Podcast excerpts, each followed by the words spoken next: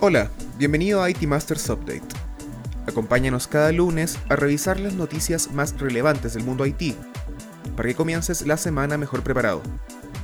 Hoy es 20 de diciembre y esto es lo que necesitas saber.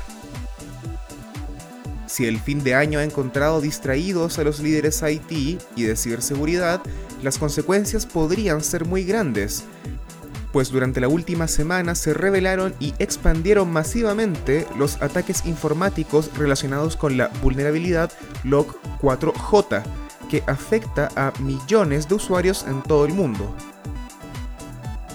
Log4j es una librería Java desarrollada por la Apache Software Foundation, masivamente usada para integrar errores de identificación en las aplicaciones, por lo que la vulnerabilidad puede extenderse a todo tipo de servicios e incluso a aplicaciones desarrolladas internamente en las empresas.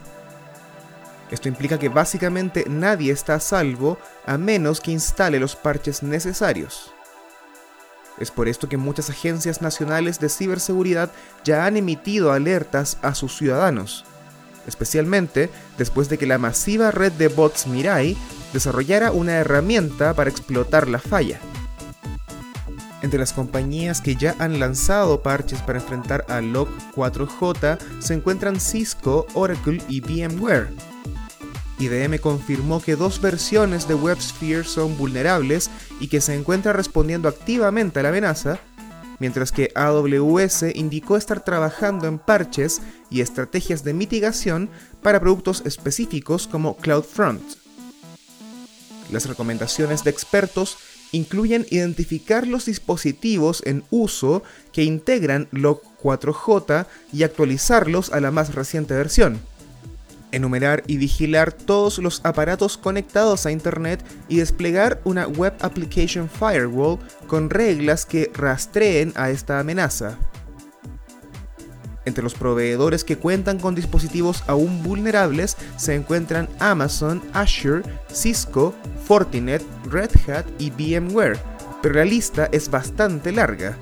Así que la recomendación general es monitorear todo y actualizar en función de las recomendaciones de cada proveedor. En otras noticias, Grupo Electra se transformará en el primer retail mexicano que acepte bitcoins para adquirir productos. Ricardo Salinas Pliego, presidente de Grupo Salinas, que incluye a Electra, confirmó la información en un tweet luego de que se hiciera público un descuento de 20% para las compras con Bitcoin. BitPay, una empresa basada en Estados Unidos, será la responsable de administrar las transacciones, que aparentemente no incluirán a todos los productos de Electra. La acción va en línea con el anuncio que Salinas Pliego hizo en junio de que Banco Azteca estaba próximo a utilizar oficialmente el uso de criptodivisas.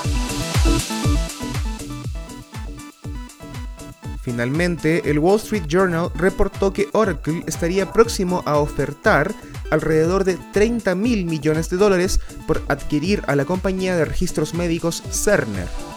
El monto sería el más alto que haya pagado Oracle en una compra. De realizarse, Oracle adquiriría un océano de información relacionada con salud, con la que podría entrenar sus inteligencias artificiales y servicios de nube para impulsarse a una nueva posición de liderazgo del sector. Las acciones de Cerner subieron 14% al revelarse la proximidad del acuerdo, mientras que las de Oracle cayeron levemente. Eso fue todo por esta semana.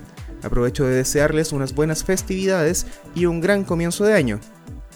Suscríbete a este update en iTunes, Spotify o Stitcher, visita itmastersmac.com y acompáñanos también en nuestro canal de YouTube IT Masters News. Estaremos de regreso la segunda semana de enero. Hasta la próxima.